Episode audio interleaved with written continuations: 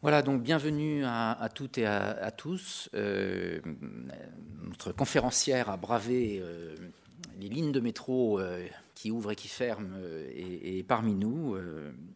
et donc je vais très très vite lui donner la parole. Donc la conférence d'aujourd'hui est est une conférence qui prend euh, place dans un cycle.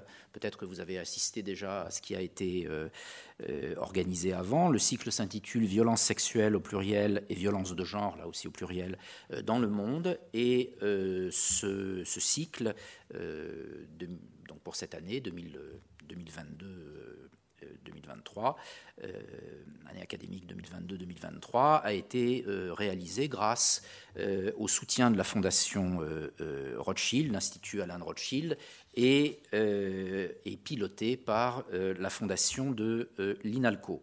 Alors la conférence d'aujourd'hui avait un titre particulier, ou un début de titre particulier, Le goût des femmes Tutsi, entre euh, entre guillemets, euh, deux points, donc race, genre et rupture de l'affiliation, enquête au cœur du génocide euh, des Tutsis au Rwanda.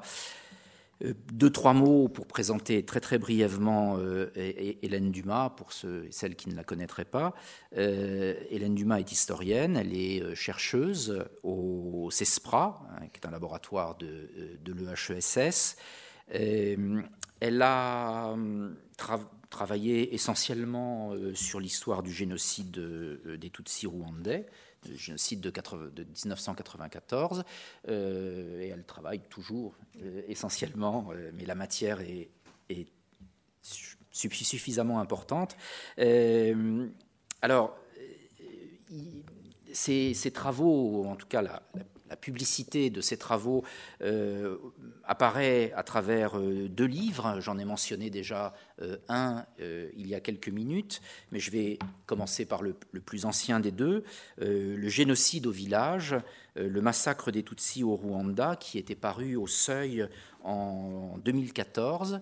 Euh, le titre, j'ai envie de dire, le titre donnait déjà en quelque sorte une indication sur ce qu'était euh, votre euh, parti pris méthodologique, c'est-à-dire pas une vue surplombante sur, le, sur, sur, ce génocide rwandais, mais une plongée dans, je dirais, du local, voire du micro-local, pour mieux comprendre les mécanismes génocidaires. Voilà, ça c'était je dirais, c'était le, premier, ouvrage, donc le génocide au village, celui de, 2014, et le second, donc, dont on a extrait le, chapitre que j'ai euh, distribué, euh, intitulé Essentiel Nitaire, Parole orpheline du génocide des Tutsis, 94-2006, paru aux éditions La Découverte euh, en avril 2020.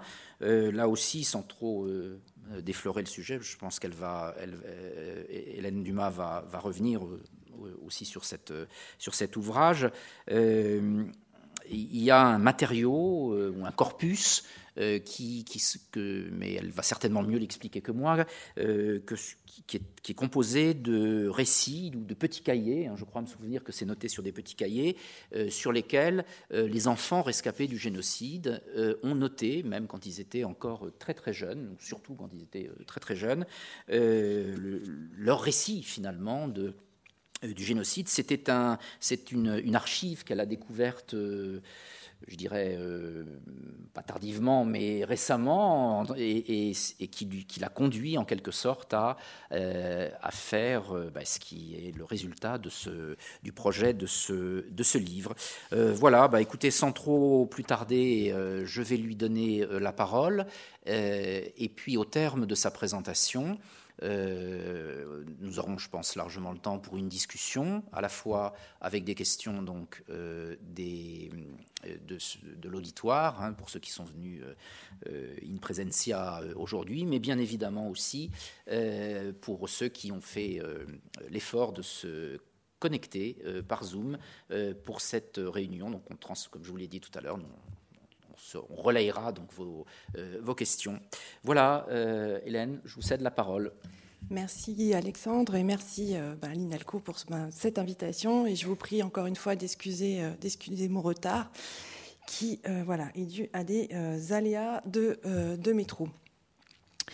Alors je vais aujourd'hui vous parler d'une question centrale euh, dans le génocide des Tutsis, une question donc euh, qui est au centre du programme de cruauté euh, et du programme politique d'extermination des Tutsis qui s'est produit donc entre avril et juillet 1994.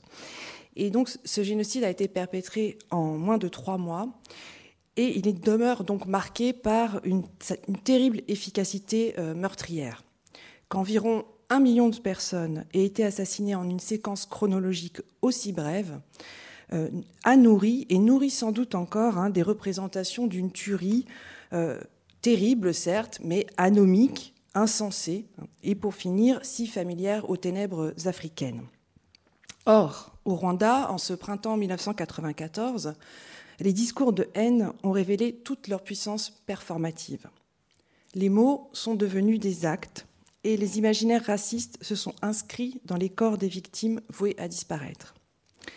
Et ce discours en acte s'impose lors des enquêtes au Rwanda, à la fois dans les archives scripturaires, dans les récits oraux des survivants et des survivantes, ou encore dans le dévoilement de paysages à jamais nus de leurs habitants exterminés.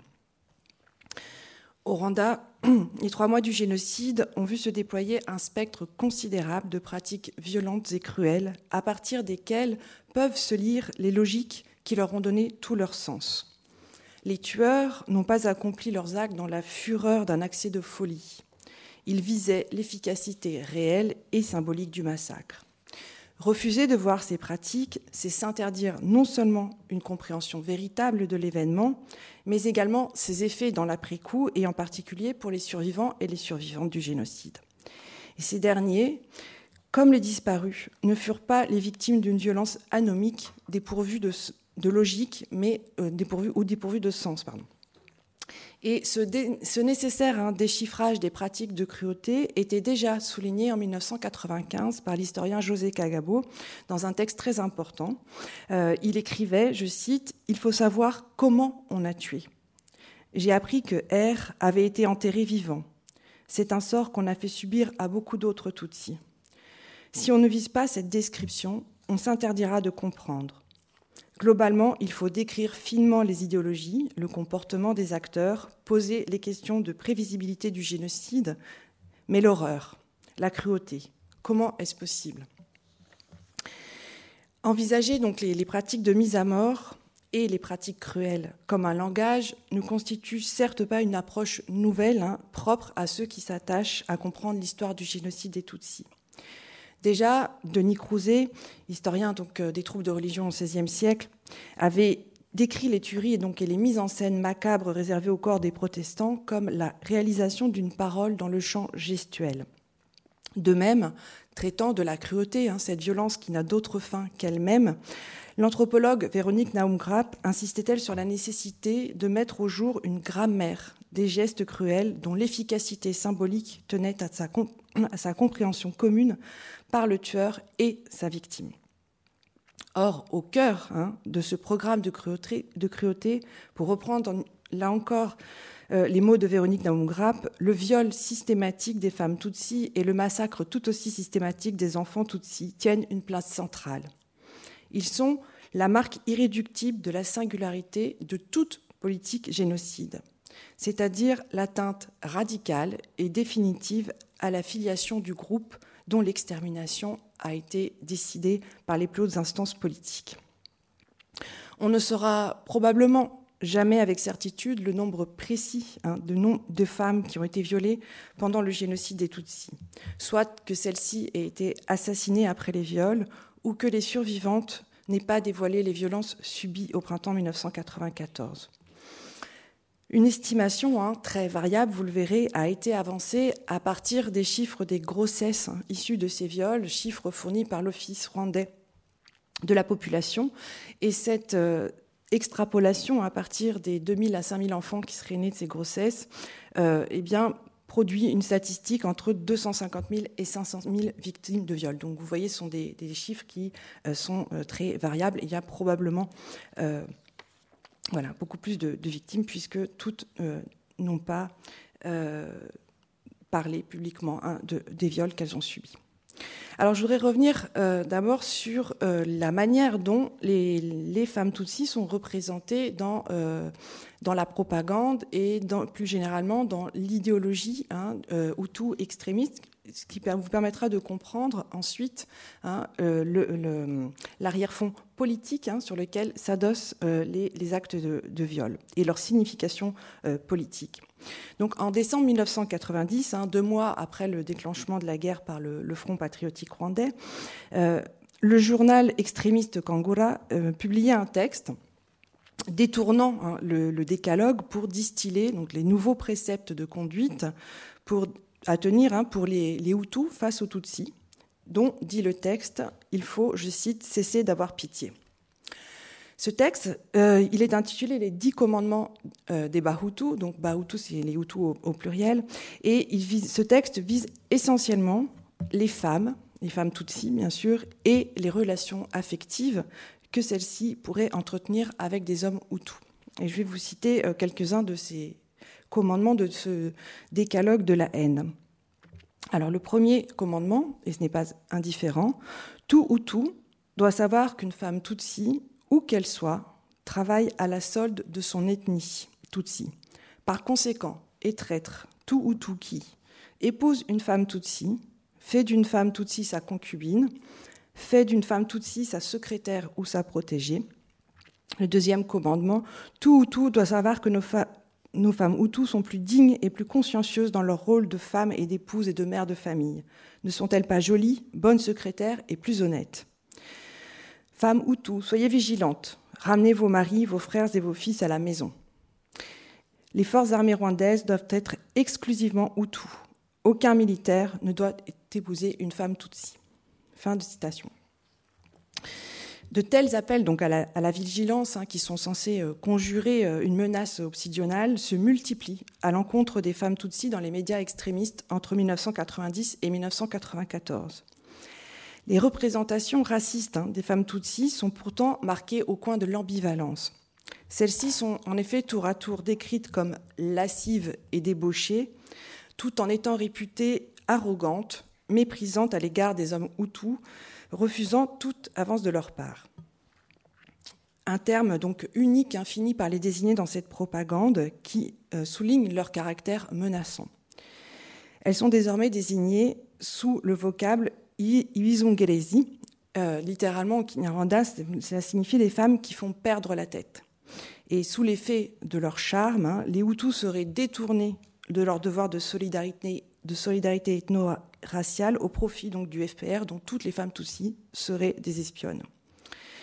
Je cite le piège des cuisses Tutsi, ça c'est aussi c'est un commentaire d'une caricature, donc accompagne des caricatures pornographiques, toujours dans cette euh, dans cette presse de propagande raciste, qui mettent en scène euh, des femmes tutsis, dépeintes comme des prostituées, euh, avec dans des, positions pornographiques, avec des soldats des Nations Unies, afin, euh, donc là encore, de, de, de, gagner par leur charme les, et de gagner à la cause du FPR la communauté internationale que des dessins hein, euh, aussi explicitement pornographiques soient publiés dans un pays euh, réputé pour euh, sa pudibonderie toute catholique révèle hein, ici la puissante charge de violence et d'humiliation hein, charriée par de telles représentations. Ajoutons hein, que certaines femmes Hutus appartenant euh, à l'opposition euh, au régime Abiyarimana furent elles aussi hein, euh, l'objet de caricatures avilissantes et sexistes. Je pense ici à celle qui était alors, au moment du déclenchement du génocide, le premier ministre hein, du pays, Agathe Imana, qui eh a été assassinée avec toute sa famille le, le 7 avril 1994. Elle a fait également l'objet hein, d'une campagne de, haine particulièrement euh, sexiste dans la presse euh, extrémiste.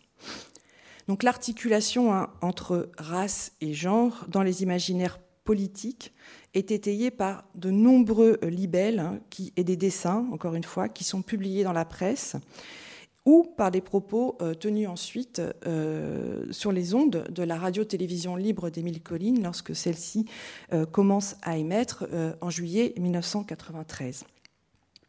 Et cette articulation n'est pas, pas nouvelle.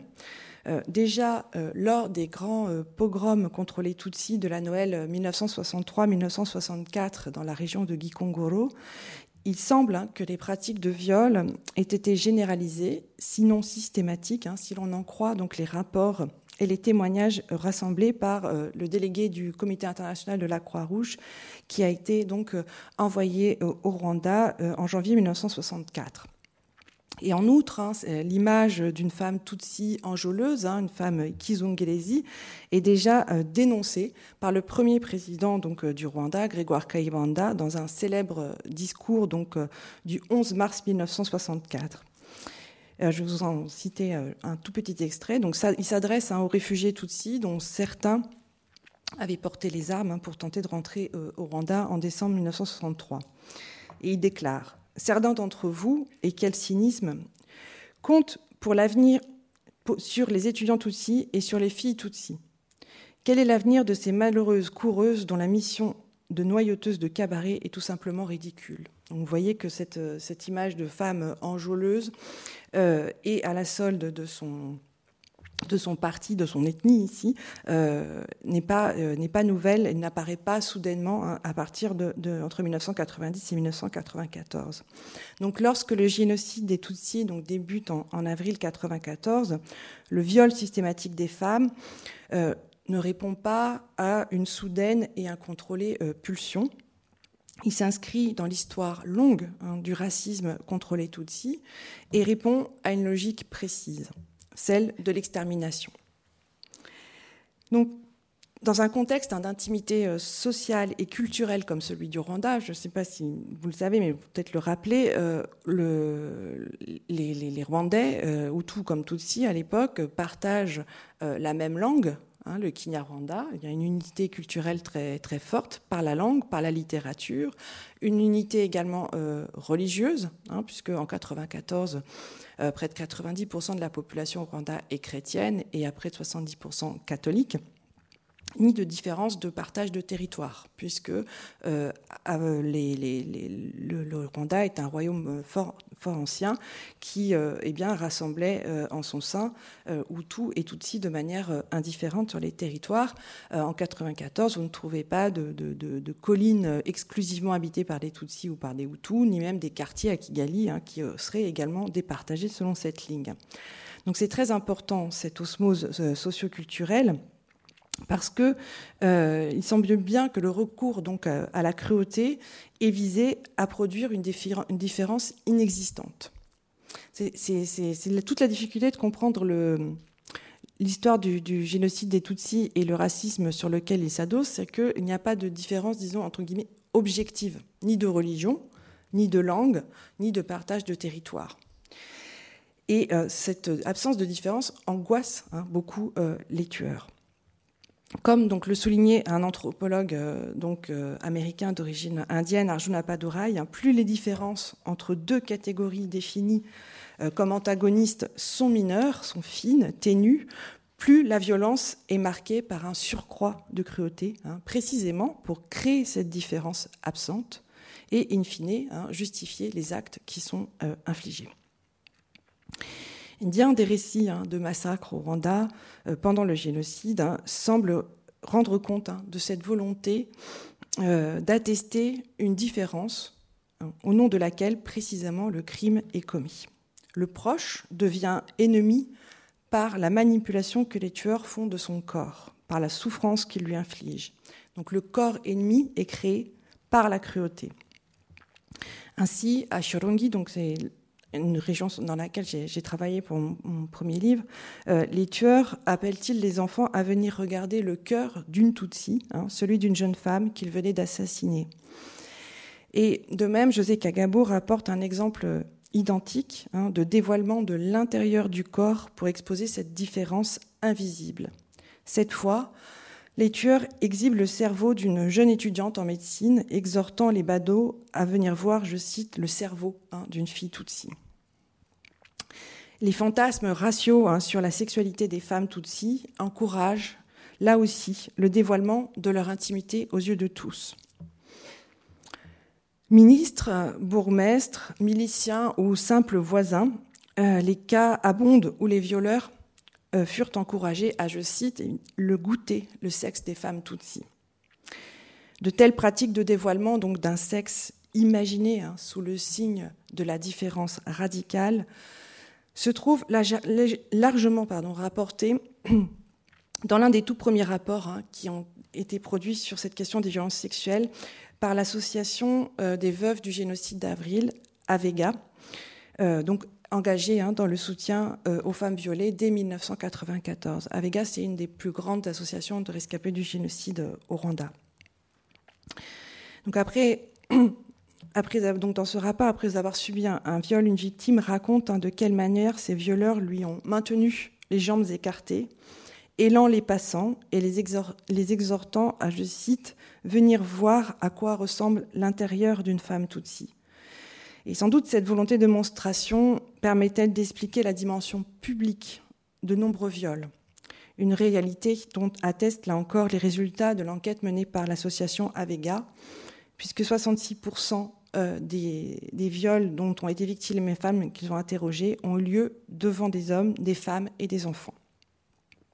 Et cette publicité hein, des viols est également étayée par une expertise des Nations Unies hein, produite pour le compte du Tribunal pénal international pour le, Rwanda, où sur un échantillon de 405 récits euh, de, viols euh, collectés par le, Bureau du procureur entre 1995 et 2002, euh, plus de la moitié hein, de ces témoignages font état de viols commis en plein air à la vue de tous.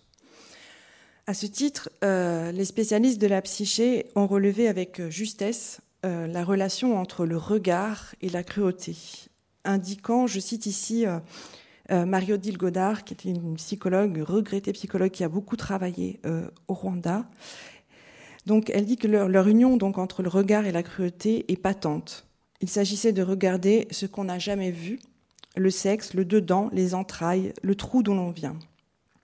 Ce regard c'est un regard scrutateur, curieux, à la recherche précisément, de cette différence raciale, hein, au nom de laquelle la cruauté est justifiée. Et là, euh, dans les archives euh, des juridictions Gachacha, donc qui sont les, tribunaux qui ont euh, jugé au Rwanda la masse hein, des, des, tueurs pendant le génocide, mais aussi des, des, violeurs, donc, je travaille sur ces, sur ces archives pour une recherche sur, sur une paroisse qui s'appelle Kadoua.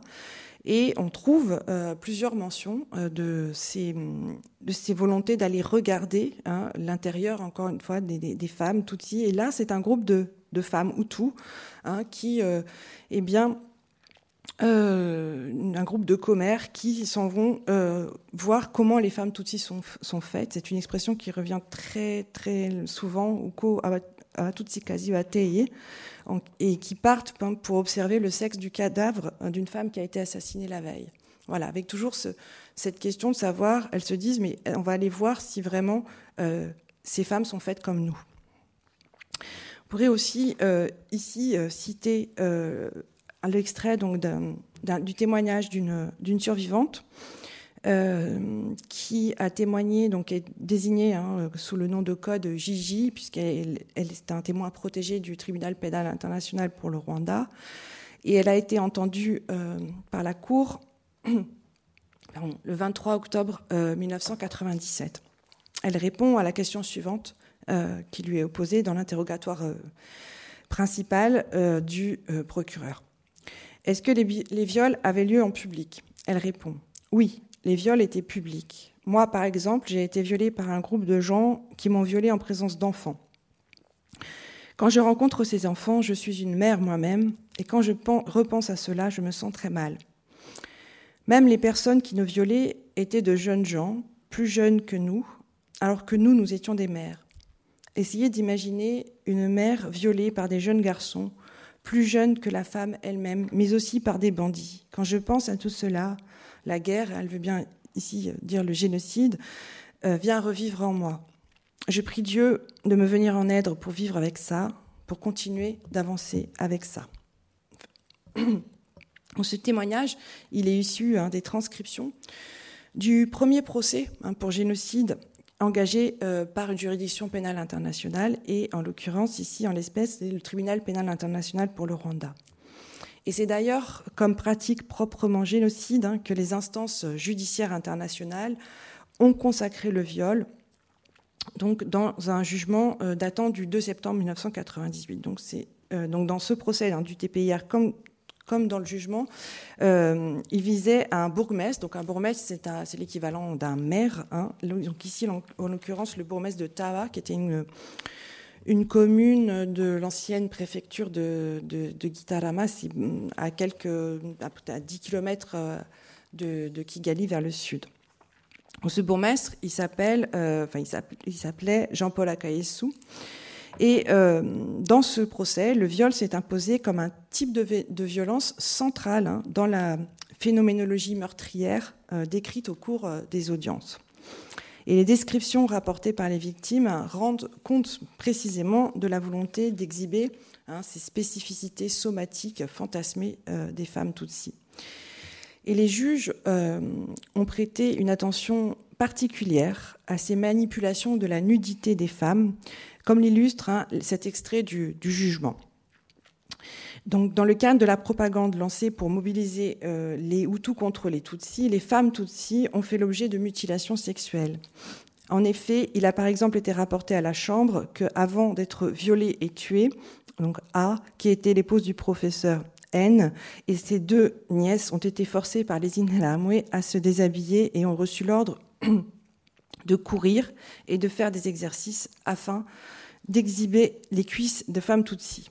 L'Inheramwe, donc c'est les miliciens, qui a violé A, a dit en la jetant à terre et en montant sur elle Voyons maintenant quel effet le vagin d'une femme Tutsi fait. Comme indiqué ci-dessus, l'accusé lui-même, donc le bourgmestre, s'adressant à des Inheramwe qui, qui commettaient les viols, leur a dit Ne me demandez plus jamais quel est le goût d'une femme Tutsi.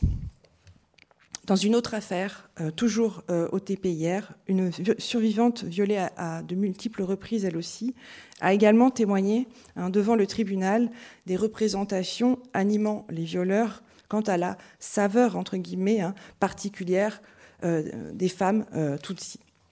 Donc on peut, au titre hein, des avancées jurisprudentielles majeures qui ont été enregistrées par le TPIR lors de ce premier jugement du bourgmestre de Tabac, figure hein, la prise en considération des violences sexuelles. Outre que la question des viols euh, massifs et systématiques commis contre les femmes Tutsi ont tenu un rôle très important dans l'histoire même du procès, hein, puisque c'est un témoignage d'une femme violée qui a permis la modification de l'acte d'accusation au cours des débats, hein, les juges euh, ont proposé alors une définition large des violences sexuelles, depuis euh, le viol jusqu'à la nudité forcée. Donc c'est une première définition euh, du viol très large hein, qui a été donnée dans, dans le droit pénal international. Mais ce qui nous intéresse ici, c'est de nouveau la manière dont les violences sexuelles, examinées dans toute leur créativité cruelle, dont ont fait preuve les tueurs, est intégrée hein, dans le processus génocidaire, comme en attestent là encore hein, les extraits euh, du euh, jugement à. Donc les juges, hein, dans, leur, euh, dans, leur, jugement, écrivent la chose suivante. La, la, violence sexuelle faisait partie intégrante du processus de destruction, particulièrement dirigé contre les femmes Tutsi, ayant contribué de manière spécifique à leur anéantissement et à celui du groupe considéré comme tel. Il paraît clair à la Chambre que les viols et les violences sexuelles correspondaient au même titre que d'autres atteintes graves à l'intégrité physique ou mentale commises à l'encontre de Tutsis, à la volonté de faire souffrir et de mutiler les Tutsis avant de les tuer, dans le dessein de détruire le groupe Tutsi, tout en faisant terriblement souffrir ses membres. Donc, à ce titre, les violences sexuelles sont euh, reconnues dès 1998 comme un acte constitutif de génocide.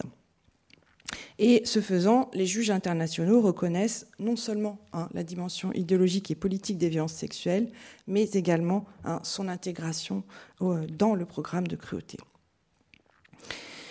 Alors, sans doute, hein, de telles représentations de la différence, conjuguant genre et race, permettent-elles de, rendre compte hein, des atteintes spécifiques portées contre la matrice des femmes Tutsi, ces pratiques hein, qui se trouvent justifiées par la nécessité de rompre à jamais hein, la filiation de la communauté vouée à l'extermination. Ainsi, regarder au plus près ce qui se joue dans ce type de pratique de cruauté extrême permet de replacer les violences sexuelles au cœur du processus génocide ni manifestation d'un débordement sexuel incontrôlé, ni traduction inexorable hein, d'un d'un contexte d'anomie produit par la guerre et la violence, le viol constitue bien une performance de la propagande, là encore pour reprendre les mots de Véronique Naum Grapp. Dans et par le corps des femmes s'inscrit l'intention exterminatrice, elle-même nourrie par les imaginaires euh, racistes. Donc, la radicalité hein, euh, de cette vision racialisée hein, de l'autre à abattre euh, atteint également de manière spécifique les enfants, hein, perçus comme autant de combattants fantasmés d'une guerre totale. Et je vais en venir maintenant au, sort des, enfants, qui là encore est un, selon, je pense, un, marqueur important euh, de la spécificité d'un génocide. Donc il faut préalablement enfin, un détour euh, par l'échelle macro-historique afin de prendre donc euh, toute la mesure de la place des enfants dans le processus génocidaire euh, de manière générale. Et de ce point de vue, hein, le, Rwanda n'échappe pas au constat qui, peut être établi pour le génocide des Arméniens ou celui des Juifs d'Europe. Hein. le basculement dans la logique exterminatrice s'opère dès l'instant que femmes et enfants sont assassinés de manière massive et systématique. Car à travers eux, la filiation se trouve définitivement rompue, le fil des générations brutalement coupé. Les enfants constituent donc une cible privilégiée hein, dans tout génocide. Donc pour rendre compte hein, peut-être à l'extrême euh, de cette volonté euh, extirpatrice euh, dont ont fait preuve les tueurs au Rwanda, on peut insister sur les pratiques récurrentes d'éventration des femmes enceintes qui accompagnent un acharnement, meurtrier sur les fœtus racialisés avant même leur naissance. Et ça, ne sont pas des, pratiques qui ont été commises euh, par quelques déviants euh, dans un endroit particulier du Rwanda, ce sont des pratiques qui sont généralisées. Donc les plus jeunes, hein, au même titre que leurs parents, sont sortis du monde commun de l'humanité, affublés qu'ils sont eux aussi de sobriquets animalisants, comme celui de petits serpents, hein, ou twinzoka, ou d'œufs de serpent, amagi inzoka, ou bien on les appelle aussi euh, utunyenzi, les petits cafards. Hein. Dès lors, il est guère surprenant de constater la présence euh, massive des enfants dans les recensements de victimes. Ils constituent même la majorité hein, des victimes du génocide. Euh, si l'on en croit le recensement établi en 2004 par le ministère de l'Intérieur rwandais, qui a été donc aussi publié en 2004, les enfants, donc de, selon ce rapport, les enfants de 0 à 14 ans représentent plus de 50% hein, des victimes du génocide. Et à, des échelles différentes, on retrouve toujours euh, la, présence des enfants en masse euh, dans, par exemple, les fosses communes qui ont été exhumées à des fins d'analyse médico-légale. Euh, par exemple, à Kibouye. Donc, c'est une ville, euh, enfin, une ville, une bourgade qui se situe près du lac Kivu, donc à l'ouest du Rwanda, où des, anthropologues légaux ont mené un travail sur près de, de 500 corps qui ont été donc examinés pour déterminer l'âge, le sexe et euh, les causes de la mort. Et bien, sur ces, sur ces, ces 500 corps, 66% hein, sont ceux de femmes et d'enfants de moins de 15 ans. Et il faut ajouter ici hein, que le, quart des victimes sont euh, les plus jeunes, de 0 à 10 ans. Euh, à une autre échelle encore, celle d'un témoignage, à une échelle donc plus restreinte, peut également prendre la mesure hein, de, la, place centrale du massacre des enfants dans le processus génocide. Là, je m'appuie sur le témoignage d'un prêtre, l'abbé Jérôme Massinzo, qui est lui-même rescapé, du génocide. Il, a survé, il était euh, prêtre dans, une paroisse du, du, sud du Rwanda, vers, vers Boutaré. Euh, Et il, raconte donc le, le, 30 avril 1994, il y a une, attaque des tueurs contre la paroisse de Ngoma. Oui, il faut aussi rappeler que les, tueurs eux-mêmes catholiques n'ont pas hésité à, fondre sur les églises catholiques où étaient réfugiés les Tutsis et à les y assassiner. Donc il y a une, attaque donc, contre cette paroisse.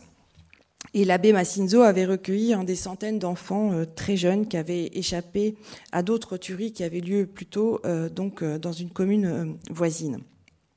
Et sur les, les, 476 personnes qui ont été assassinées ce 30 avril à Angoma, dans cette paroisse, 302 étaient des enfants, dont le prêtre hein, souligne dans son témoignage le très jeune âge, puisque le plus âgé n'avait pas même 4 ans. Donc la, structure hein, démographique de la, société rwandaise, hein, qui est marquée par euh, sa, juvénilité, explique hein, que les enfants de moins de 15 ans forment euh, ensuite, après le génocide, près de 38% de la population survivante. Et euh, enfin, dans les, recensements qui ont été produits après le, génocide, une proportion très importante d'orphelins et d'orphelines euh, sont euh, orphelins de leurs deux parents et parfois de toute leur fratrie. Hein. et à travers ces, chiffres, eh bien, se lit la destruction radicale des familles, qui est là aussi une des caractéristiques de, tout génocide. Donc la dévastation hein, des liens familiaux se donne à voir à une échelle différente hein, de celle des appareils statistiques lorsque s'exprime la subjectivité des enfants. Et c'est sur ces récits subjectifs que j'ai travaillé pour le, second livre, Sans ciel. Euh, une petite fille écrit euh, en se rappelant euh, de ce qu'elle a pensé en 94. Nul ne peut vivre sans parents. Euh, elle a 10 ans au moment du génocide et euh, elle affiche là son, indifférence en fait à être débusquée et tuée puisqu'elle ne croit pas alors, hein, cachée dans une brousse, qu'il soit possible à un enfant de survivre à l'absence de ceux qui l'ont mis au monde. Et les récits donc euh, des survivants, comme les archives judiciaires, hein, mettent au jour l'acharnement des tueurs sur les enfants et parmi eux les plus jeunes. Je vais vous citer un autre extrait, donc je ne sais pas s'il a été reproduit dans le, dans le livre, mais en tout cas un extrait de ses cahiers d'enfants. C'est une, orpheline dont l'âge n'est pas, n'est pas précisé dans le, dans le cahier. Et elle raconte la, la, mort d'un de ses, de ses petits euh, cousins, qui, euh, dont la mère venait euh, à l'instant d'être, d'être tuée par, par un milicien Inhalamwe. Donc, elle, dit la femme qui nous avait caché donc était stérile. Alors aussitôt, elle a dit à cette Inramwe, peux-tu me donner cet enfant, donc le, petit, le bébé hein, euh, dont la mère venait d'être assassinée. Je vais l'élever parce que sa mère vient de mourir. Il le lui a donné et elle l'a amené. Arrivée à mi-chemin, cette Inramwe lui a dit ramène l'enfant. Aucun Ignenzi, donc kafar, c'est la manière dont les tueurs désignaient les Tutsis. Euh, euh, en 94, aucun Ignenzi ne doit rester vivant car il grandirait. Ils ont attrapé l'enfant et l'ont frappé à coups de massue clouté. Avant d'être frappé, l'enfant a dit à cet Inramwe Papa. Et l'autre a répondu Tu dis papa, moi je ne suis pas un Ignenzi. Et il l'a tué aussitôt. Euh, Euh, voilà, de même les, supplications, donc toujours dans la région de Cadoua, les supplications d'un travailleur à l'hôpital de, de Cadoua n'empêchent pas euh, que les nouveau-nés qui euh, sont nés pendant cette période à l'hôpital de Cadoua soient assassinés après avoir été, en fait, ils ont été jetés vivants dans les fosses communes.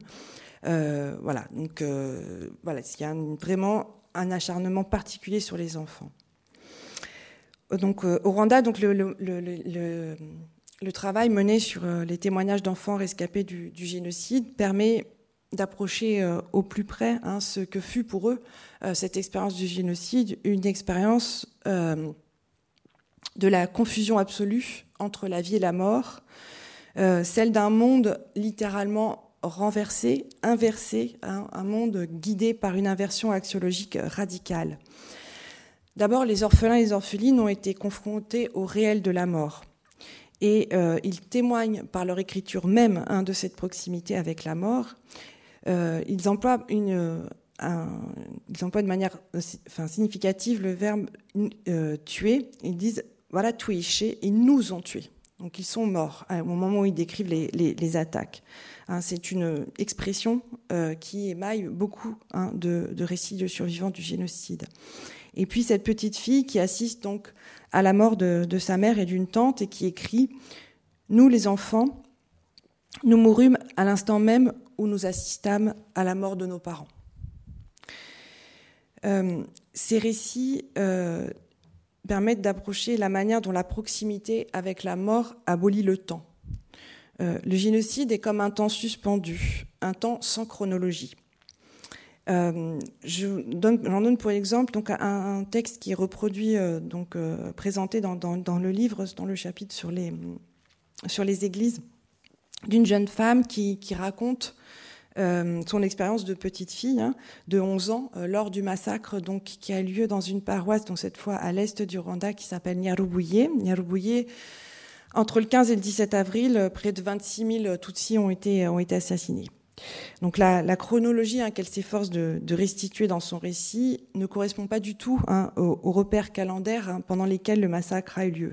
Mais c'est son temps subjectif à elle qu'elle tente de rétablir pour décrire les premiers jours du massacre, donc avant hein, que son opiniâtreté à replacer son témoignage dans nos repères temporels ne cède hein, face à une nouvelle expérience de proximité avec la mort par la dissimulation sous les monceaux de corps en putréfaction afin d'échapper aux, tueurs. Et ce temps sans chronologie hein, que l'on perçoit, que l'on voit dans, ces témoignages, est un effet de la proximité avec la mort. Ces morts qui, non seulement hein, sont privés de tout rituel funéraire, mais également de toute possibilité d'accès à l'au-delà. Hein. Euh, j'en ai dit un mot tout à l'heure, dans cette société hein, profondément euh, catholique, les tueurs ont décrété euh, la mort du dieu des Tutsis et c'est ce scrupule religieux levé qui les assassine au sein même des, églises. Alors, un génocide ne s'arrête pas quand prennent fin les massacres. Euh, c'est une autre dimension hein, de l'expérience des survivants et des survivantes euh, qui m'a été euh, donnée d'explorer donc grâce au récit des orphelins, mais aussi grâce à l'exploration d'un autre fonds d'archives qui, renferme cette fois les traces administratives hein, de l'immensité des amputations familiales subies par les orphelins et les orphelines. La rupture de la filiation imposée par le génocide fait porter pour longtemps hein, son ombre sur les existences individuelles. Alors, ici, ce, fonds d'archives, c'est celui d'un orphelinat, un orphelinat qui tient une place euh, singulière dans l'histoire du génocide, puisqu'il se trouvait dans un quartier de Kigali qui était très dangereux. Il y avait beaucoup de, miliciens hein, dans, ce quartier de Nyamirambo, Nyakabanda. Et euh, c'est une famille de, Hutus hein, qui euh, dirigeait cet orphelinat dont euh, Damas Gissimba et son, et son frère Jean-François, qui euh, ont sauvé près de 300 enfants et une centaine d'adultes hein, dans, dans, ce quartier. Et euh, donc, on, on, a participé avec une équipe à, classer ces archives. Et il y a beaucoup de fiches de tracing qui sont établies, notamment par le CICR et toutes les ONG qui étaient investies dans ce travail de réunification familiale des enfants des orphelins qui étaient euh, accueillis au centre de, Damas Gisimba. Et ces archives, elles fournissent des informations très précieuses sur la situation familiale des enfants, mais surtout sur la dévastation des familles. Et euh, vous avez beaucoup de, fiches pour lesquelles euh, il y a des tableaux qui sont censés représenter, sur lesquels les enfants sont censés inscrire le nom de, leur père, de leur mère, de leur tante, leurs oncles, de leurs frères, de leurs sœurs, où il n'y a rien. Il n'y a plus rien.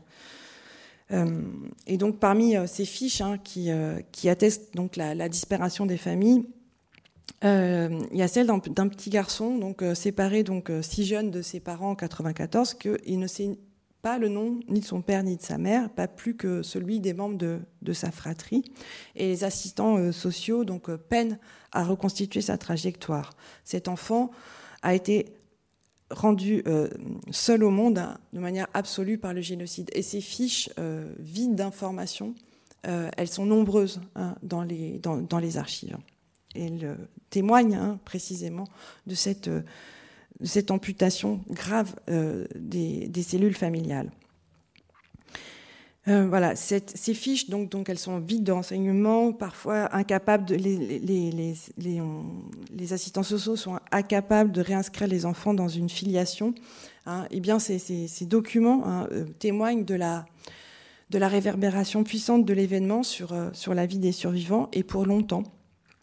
Donc dans la sécheresse et la concision du, langage administratif euh, se lit la, dévastation des liens familiaux, si caractéristique de tout génocide qui euh, est avant tout une entreprise de désaffiliation radicale. Désaffiliation radicale à la fois au sens de la, la filiation, mais aussi des affiliations euh, au passé, des affiliations au paysage. Et c'est pourquoi un certain nombre d'orphelins ou d'orphelines dans les, dans les cahiers expliquent qu'après le génocide, euh, le Rwanda était devenu pour eux euh, un pays étranger, y compris les, collines où ils avaient, où ils avaient grandi. Voilà, je vais peut-être m'arrêter là. Je vous remercie pour votre attention et je m'excuse encore pour la, la J'aurais dû vous prévenir que ça allait être un exposé un peu difficile. Voilà, merci.